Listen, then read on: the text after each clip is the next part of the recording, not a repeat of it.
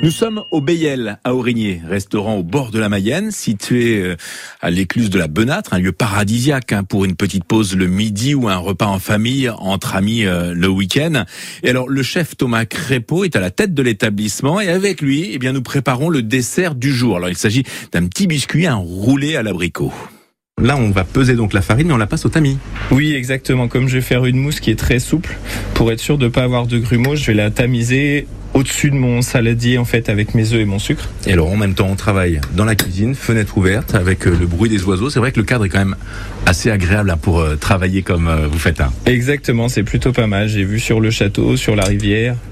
Je vois, quand j'ai le temps de regarder, on va dire, je vois les joggeurs le matin, les cyclistes. C'est vrai que c'est plutôt un cadre très très agréable pour un bureau, on va dire.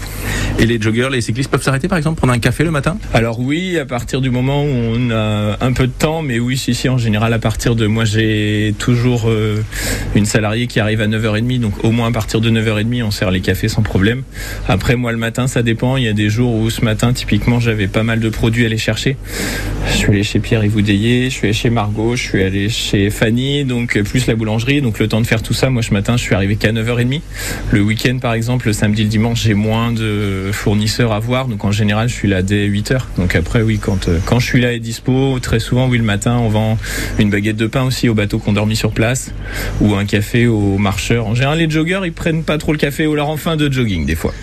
Oui, et puis vous faites également épicerie. Ça aussi, c'est important à, souligner parce que c'est vrai que les gens qui passent sur le chemin de l'âge ou sur la rivière peuvent s'arrêter. Exactement, ouais, tout le monde peut s'arrêter. C'est vrai qu'il y a malheureusement pas beaucoup d'épiceries euh, vraiment au bord du halage.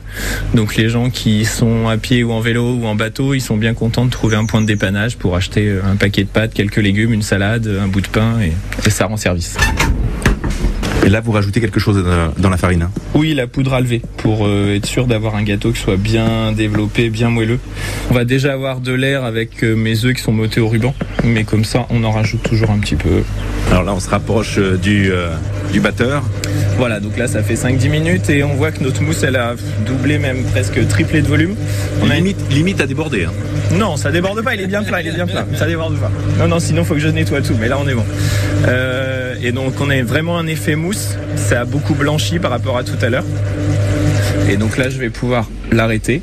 Donc on a une mousse qui est quand même très souple et je vais pouvoir donc incorporer avec une marise délicatement bien sûr pour essayer de la faire le moins retomber possible mais forcément elle va retomber un petit peu mais je vais incorporer ma farine donc ma poudre à lever et ainsi que mon sel et ma pâte à gâteau sera prête on pourra mettre ça au four. Eh, c'est fabuleux fabuleux avec euh, Thomas Crépeau hein. c'est le chef du Bayel qui est situé donc à Aurigny Aurigny c'est c'est au sud de Laval hein, le long de la Mayenne. Et c'est vrai que vous pouvez découvrir euh, des photos des recettes également sur la page Facebook de l'établissement